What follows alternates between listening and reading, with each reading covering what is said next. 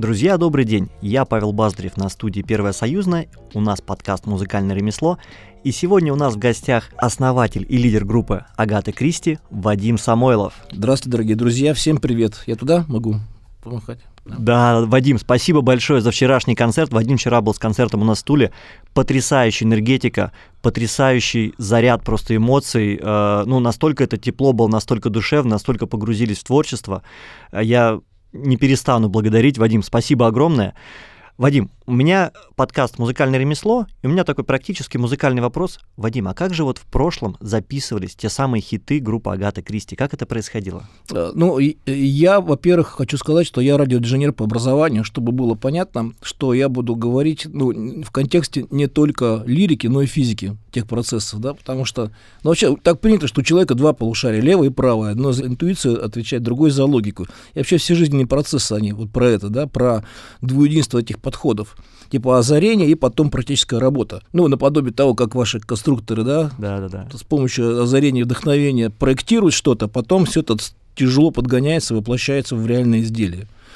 Вот, э, значит, э, это дело всегда одинаково. Отличие, наверное, того времени от сегодняшнего э, заключается в том, что у нас тогда, конечно, было меньше технических возможностей. То есть, ну, вообще студии звукозаписи профессиональных в стране в середине 80-х было мало. Это, как правило, на телевидении были студии, но туда не всегда можно было попасть. Плюс там была достаточно такая своеобразная атмосфера, она достаточно холодная, э, и не всегда э, находились возможности, ну, как бы творческой работы на таких студиях. Поэтому мы создавали свою, поскольку радиоинженер, мы прямо на радиофаке у нас сами напукали микрофоны, причем э, различные, и, и советские, и даже какие-то импортные уже тогда можно было приобрести как-то, ну, потому что торговля все равно mm-hmm. какая-то шла частная этими вещами. Пульт у нас был производства э, завода Качканарского нашего форманта, вот, э, карат такой путь десятиканальный был. Мы ставили два магнитофона, делали первую партию, мы записывали Извините, барабан. даже на пленку писали? Да, все? тогда пленка только, но тогда еще не было а, мультитрековой записи, тогда не было доступа. И это, я говорю сейчас про самые первые записи.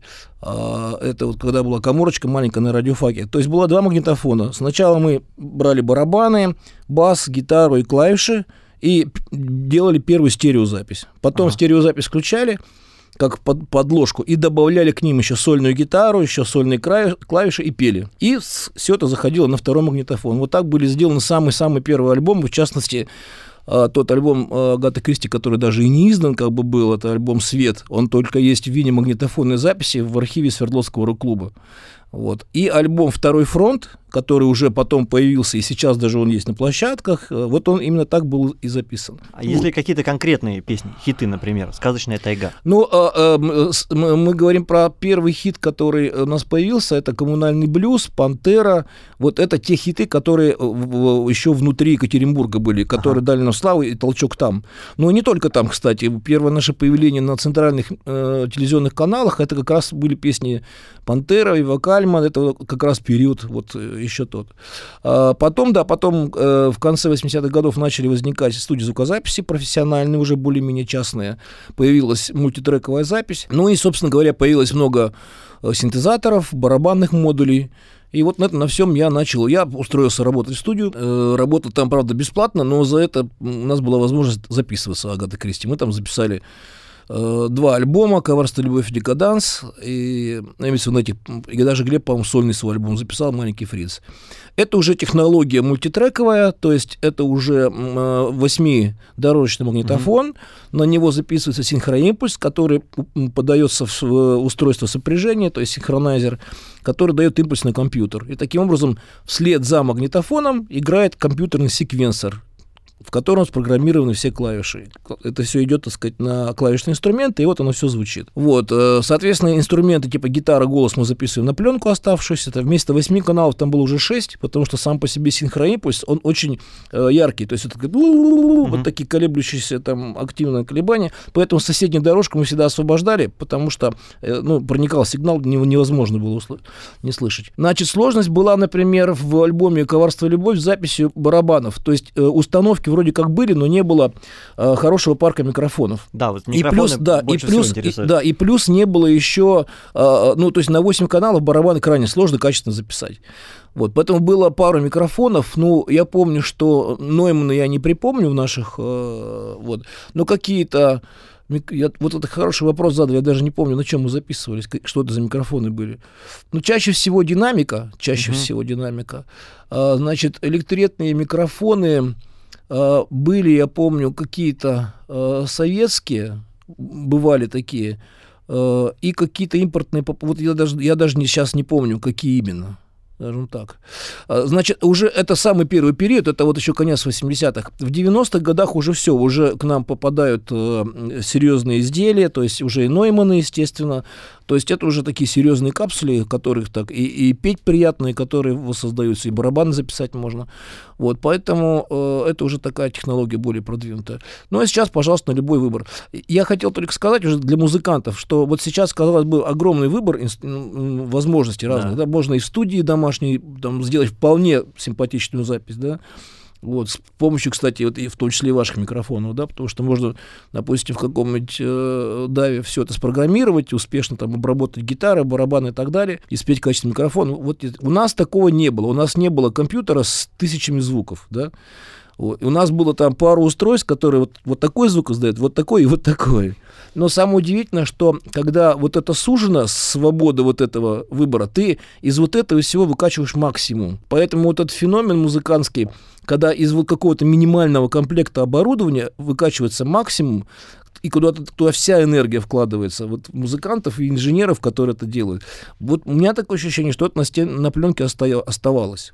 Потому что сейчас многие записи, которые сделаны ну, на, на, на передовых рубежах, так сказать, с огромным выбором, да, но они дают холодком. Ну, сейчас как бы и время такое у нас, в принципе, да, у нас мало такой культуры музыкальной и таких произведений, которые нацелены, ну, куда-то вот в центр, в ядро. Вот. Ну, посмотрим, может быть, вернемся к этому. Что же касается технологий, ну, я уже сказал, сейчас, в принципе, конечно, доступно все, и то, что ваши микрофоны э, такой э, взлет стремительно сделали, и действительно качественно работают. Вот я сегодня обязательно от вас увезу микрофончик. Ребята вот. уже пакуют, да, да. да. Мне кажется, как раз вот в старые времена, там, ну как старые 80-е, начало 90-х, возможностей, с одной стороны, было меньше, но люди действительно выжимали из них настолько вот, всего, да, именно про это я говорю, да. Что тогда музыка как будто была более разнообразная, чем сейчас. Потому что сейчас слушаешь, все как будто похоже, все как будто одни и те же сэмпл-паки используют, одни и те же плагины для обработки. Ну, души в этом меньше. А вот послушать действительно старые альбомы, ну, настолько это самобытно было, настолько круто. Как можно охарактеризовать этот фирменный почерк Агаты Кристи? Потому что я вот, мы вчера с женой были на концерте, я такой, слушай, ну вот ты мне поставь песню, любую, я сразу скажу, что это Агата Кристи. Вот есть какая- какая-то штука, мы так и не смогли сформировать, сформулировать, что это. Как, как бы э, вы характеризовали? Ну, я однажды такое поэтическое название этому всему, что Агата Кристи — это почерк. В том смысле, что у нас альб, альбомы все разные, а понятно, что они сделаны э, одним составом, да, то есть все одни и те же люди, поэтому почерк. Почерк подразумевает аутентичность, да, почерк подразумевает эм, ну, некий взгляд, да, да, то есть субъективность некоторую, да, то есть субъектность, точнее.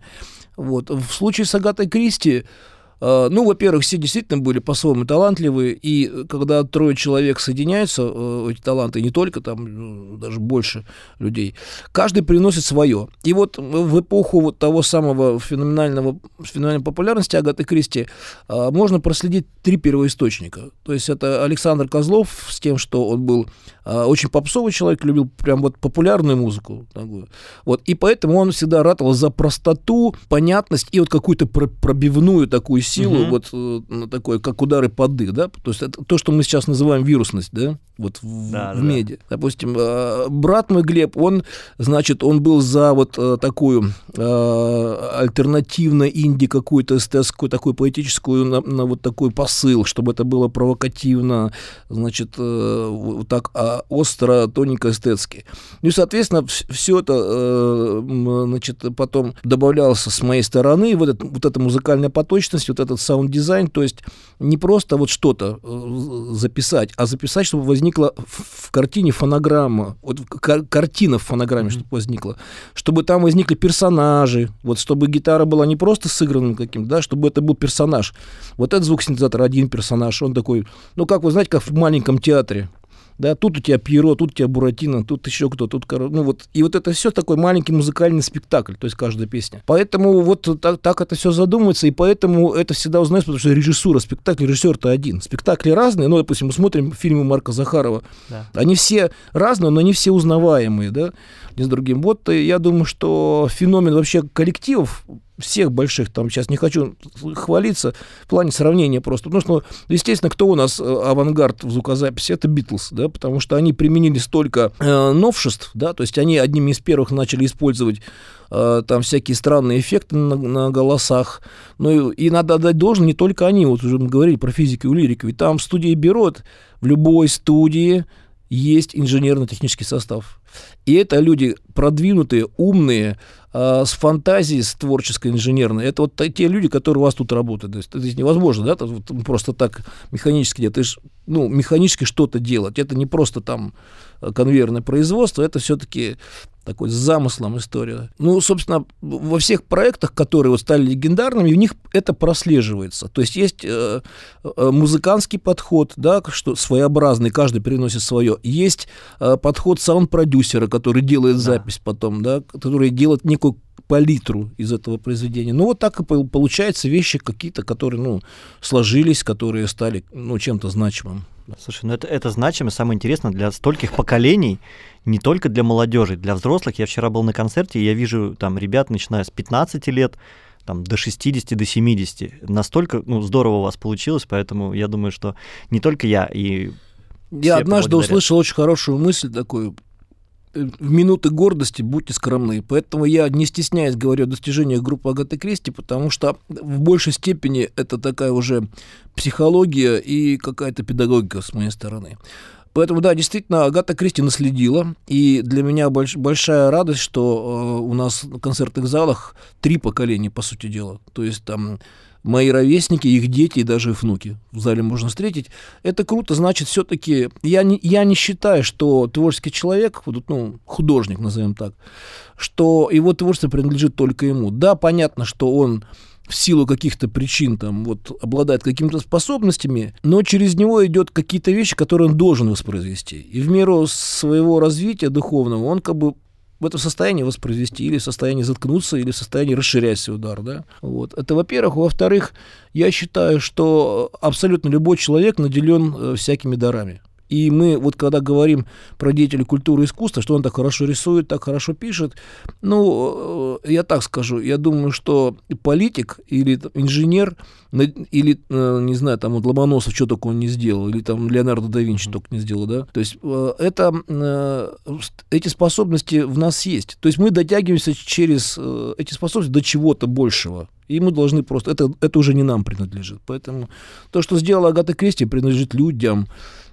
и это прекрасно. По поводу вклада, по поводу того, что людям. Да? А, друзья, сегодня мы во время экскурсии по нашему производству поговорили с Вадимом о том, что он начинает на самом деле огромную инициативу по возрождению э, радиотехнической мысли в области акустики. Вадим, можете вкратце ребятам рассказать, потому что многие не знают, как повезло жителям Екатеринбурга, какие у них есть возможности и над чем вы сейчас работаете? Пока все скромно. Э, мы пока начали проводить факультативные занятия на радиотехническом факультете Сейчас он называется ИРИТ РТФ УРФУ, то есть э, Институт э, радиоэлектроники и технологий, радиотехнический факультет Уральского федерального университета. В свое время я его заканчивал, там по-другому назывался, как раз по специальности конструирования и производства радиоэлектронной аппаратуры.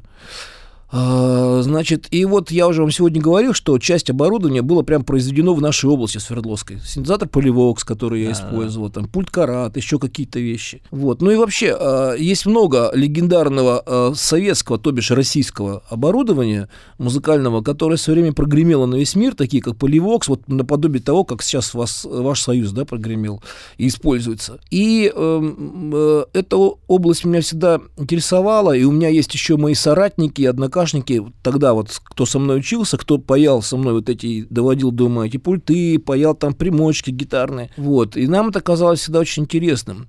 Я считаю, что мы в состоянии, э, ну, развить как бы школу, да, пока еще у нас есть и инженеры, которые спроектировали тогдашние синтезаторы, вот есть ваши инженеры, которые да, сделали вот ваше устройство замечательное.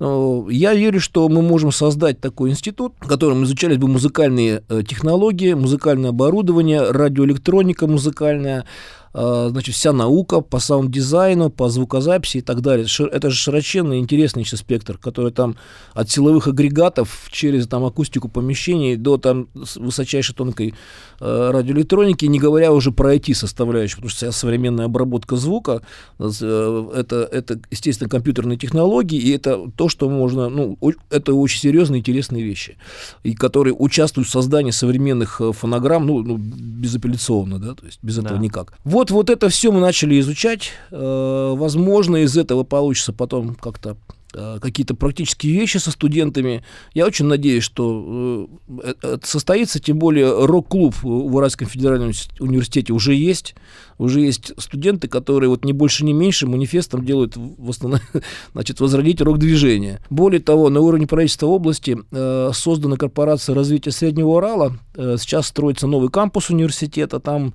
кроме университета, будет еще индустриальный парк, э, затем технопарк, и будут предлагаться различные программы грантовые и другие для поддержки Э, предпринимателей, конструкторов, инженеров в области радиоэлектроники и точной, э, значит, в области э, приборостроения точного. Соответственно, вот это направление музыкального оборудования и шоу-тех оборудования – это интереснейшая вещь, и вот отдельный сегмент мер поддержки для изобретателей, для компаний, которые вывести хотят свой продукт более широкий, значит, на широкий рынок. Вот мы тоже там будем делать. Так что вроде пока все складывается в какой-то вот такой конгломерат, посмотрим, может получится. Это, это хобби или это какой-то такой долгосрочный, может быть, коммерческий проект? Это, это долгосрочный проект, насколько он будет коммерческим. Если все получится, то, конечно, огромное количество производителей смогут э, расширить свои возможности и заработок в том числе тоже. Сейчас основные же проблемы в чем? У нас э, у вас получилось, вы в этом отношении, вот флагманы, очень интересен ваш опыт, я вас приглашаю, ру, руководство э, Союза обязательно принять участие в образовательном процессе нашем, потому что ваш опыт бесценен. Э, ну, проблематика одна и та же. Вот вы уже попали, э, вы, ваш микрофон уже находится во всех концертных залах в России, ну, практически, да, то есть вас, вас знают, вас любят, вы достигли того качества и, и того, ну, популярности, да, о том, что вы теперь есть. Вот, соответственно, нужно помогать брендам у нас очень много чего производят. И, и, и ушные мониторы, и студийные мониторы, э, там э, различное оборудование. Вот синтезатор, к сожалению. У меня мечта синтезатор создать, например. Вот, наш отечественный, современный.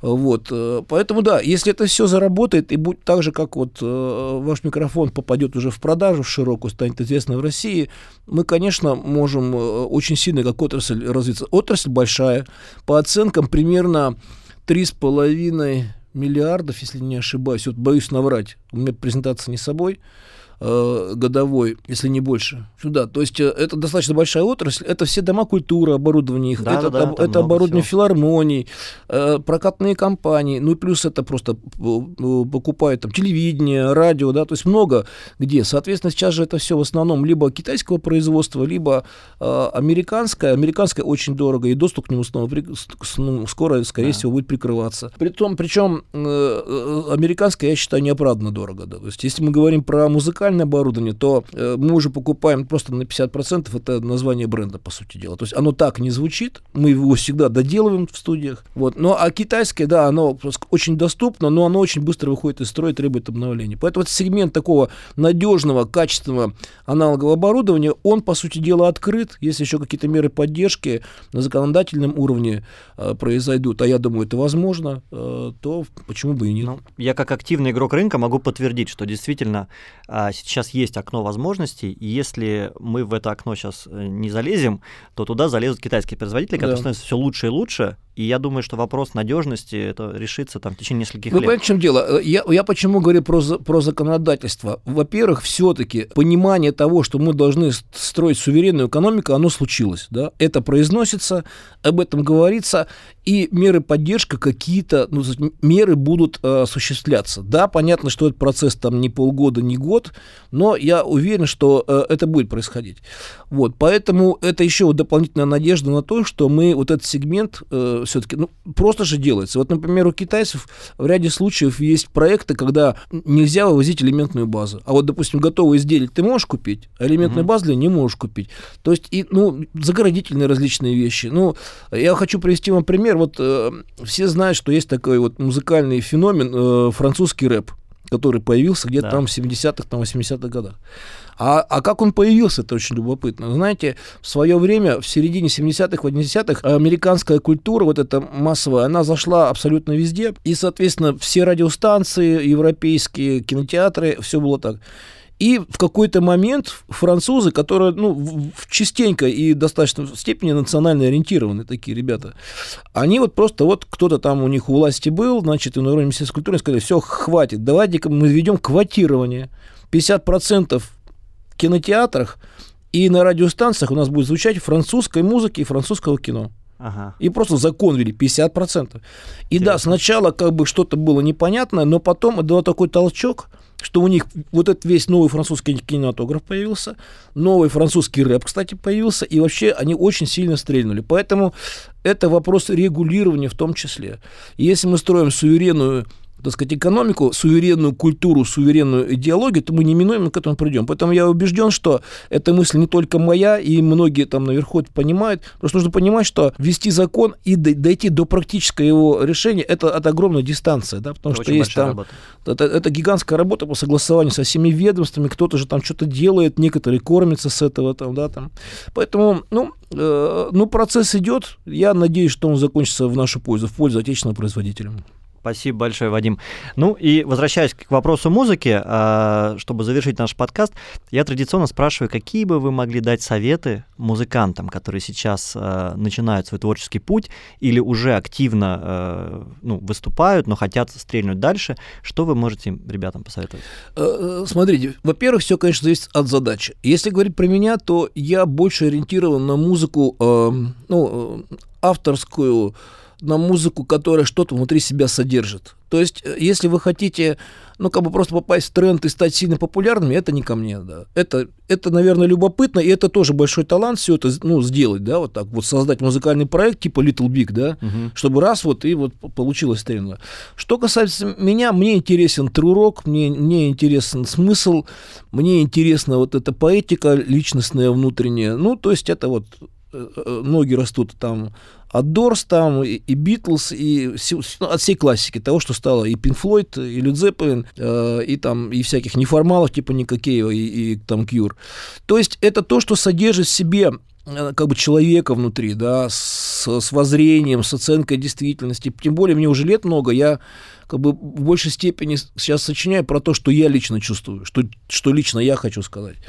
Поэтому, мне кажется, всем группам молодым, если вот вы хотите стать вот таким рок-героем, да, пройти путь рок-героя именно, да. не просто как бы, во-первых, быть верным себе, да, и создавать, если, если ты не разобрался в жизни, задай этот вопрос сам себе в песне. Потому что огромное количество людей молодых не разбирается в жизни, и точно так же, и вот кто-то с вами разделит вот это непонимание да, себя. И это тоже, ты, не обязательно раздавать советы, раздавать вопросы тоже прикольно, да, потому что, например, но делать это честно, не создавать какой-то образ, а быть собой. Это первыми в поэтическом, так сказать, и вот, ну, в, э, как вот в лидерском, что ли, да, да, э, плане. В плане музыкальности ну, конечно, все-таки стараться найти какие-то свои решения. То есть, во-первых, слушайте много музыки, анализируйте ваши любимые музыкальные произведения на предмет, как там все сделано, сколько там каких партий, как это все расставлено. То есть не старайтесь доверить это, что какой-то саунд-продюсер какой-то студии вам это сделает. Вы можете его найти, а можете не найти. Поэтому музыкант должен сам по себе представлять образ того, что вот он в конце от себя хочет видеть. Вот. От, относитесь к этому ответственно. То есть вы собираете сами. Мы, кстати, учим вот на курсах э, со студентами и будем изучать не только сторону радиоинженерную, но и то есть все саунд-дизайн, жизнь проекта. И вот я, ну, музыкальность, э, сочинение, это у нас тоже есть на курсах, да, просто мы это в закрытом mm-hmm. режиме делаем, в формате такой творческой мастерской. И вот я всегда учу, что музыкант должен представлять себя вот момента вот здесь до сцены. Вот он должен представлять, какое у него шоу, где он стоит, как, как, что за ним происходит. Да. То есть вот тогда получается, ну, как бы человек полностью себя самовыражает в своем контексте. Он выстраивает свой мир. Вот люди в этот мир окунаются, им там интересно. Вот, то есть должна, должна, должна прослеживаться личность. Там личность проявляется в том, что все, все вокруг нее как бы вот это, это одно, да, вот Льюис Кэрролл целый, ты зашел туда, вот это Льюис Кэрролл, да, и ты зашел там, это там Толстой, ты зашел там Агата Кристи, да, ты окунаешься в это все. Создавайте свой мир, мир музыкальности, мир искусства, в котором каждый элемент важен, то есть представляйте, что в конце. Вот, и, э, ну, как бы относитесь к этому очень ответственно, потому что я часто встречаюсь с тем, что ребята Вроде он спел под, под гитару что-то эмоционально хорошо, а, а и очень много пробелов. На гитаре какой-то звук, партия на гитаре какая-то. Ну, как бы это, это все части. Это все части, которые подчеркивают содержание. Нет Этим деталям да. нужно уделять внимание. А, а как это, пожалуйста, разбирайте подробно вашу музыку любимую. Послушайте, сами себе напишите, в интернете поищите разборы, наверняка они есть. Вот. И вы поймете, чтобы создать вот композицию, нужно очень-очень много всего. И не гнушайтесь классической музыкой, потому что в классической музыке, та, которая исполняется симфоническим оркестром, там это очень слышно. Там каждый инструмент, он играет в своем диапазоне, своим характером. И вот этот подход изучения классической музыки, он, вот этот подход как бы вот этой психологии, вот этой, э, ну, вот этой э, э, э рольности каждого инструмента, каждой партии в вашем произведении, он вам тоже поможет очень. Ну и ноты знать надо. Музыканты общаются на музыкальном языке нотами, не пренебрегайте музыкальным образованием. Вадим, спасибо большое за секреты творчество, за то, что погрузили нас э, в мир Агаты Кристи, за то, что ну, не ограничивайтесь музыкой, а реально делаете вклад в индустрию. Это, это реально очень круто. То есть, да, особенно от тех людей, которые прошли такой мощный путь. Спасибо большое. Мы желаем вам и дальше творческих успехов. Я уверен, ваши проекты в Екатеринбурге э, будут иметь успех, и мы обязательно подключимся все получится. Спасибо. Спасибо большое. Я еще хочу отдельно обратиться вот э, именно к нашей аудитории инженеров. Мы все слушаем музыку, да, и э, я хочу пригласить, во-первых, э, в изучение этой темы, да, не только к себе на курсы, но вообще. Вот, ребята, вы как бы инженер, вам там не нравится петь, вы считаете, что у вас слуха нет или голоса.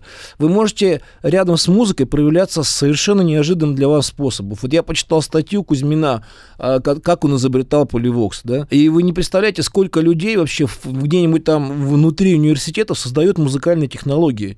То есть, э, вот, например, недавно статью большую прочитал о том, как в Стэнфорде люди новую цифровую волновую теорию делают, значит, новую теорию аналоговую, а, моделируют там аналоговые цепи уже на, на новом уровне. Это все делают ученые и инженеры.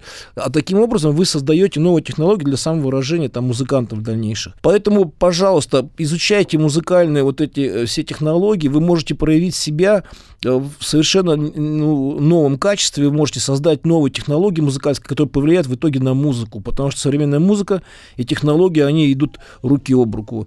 Огромное вам спасибо за интереснейшую экскурсию, и вообще, конечно, огромное спасибо за вот такой передовой опыт. Мы обязательно про вас будем рассказывать, ждем вас в Екатеринбурге с вашими мастер-классами. Огромное спасибо. Спасибо, Вадим.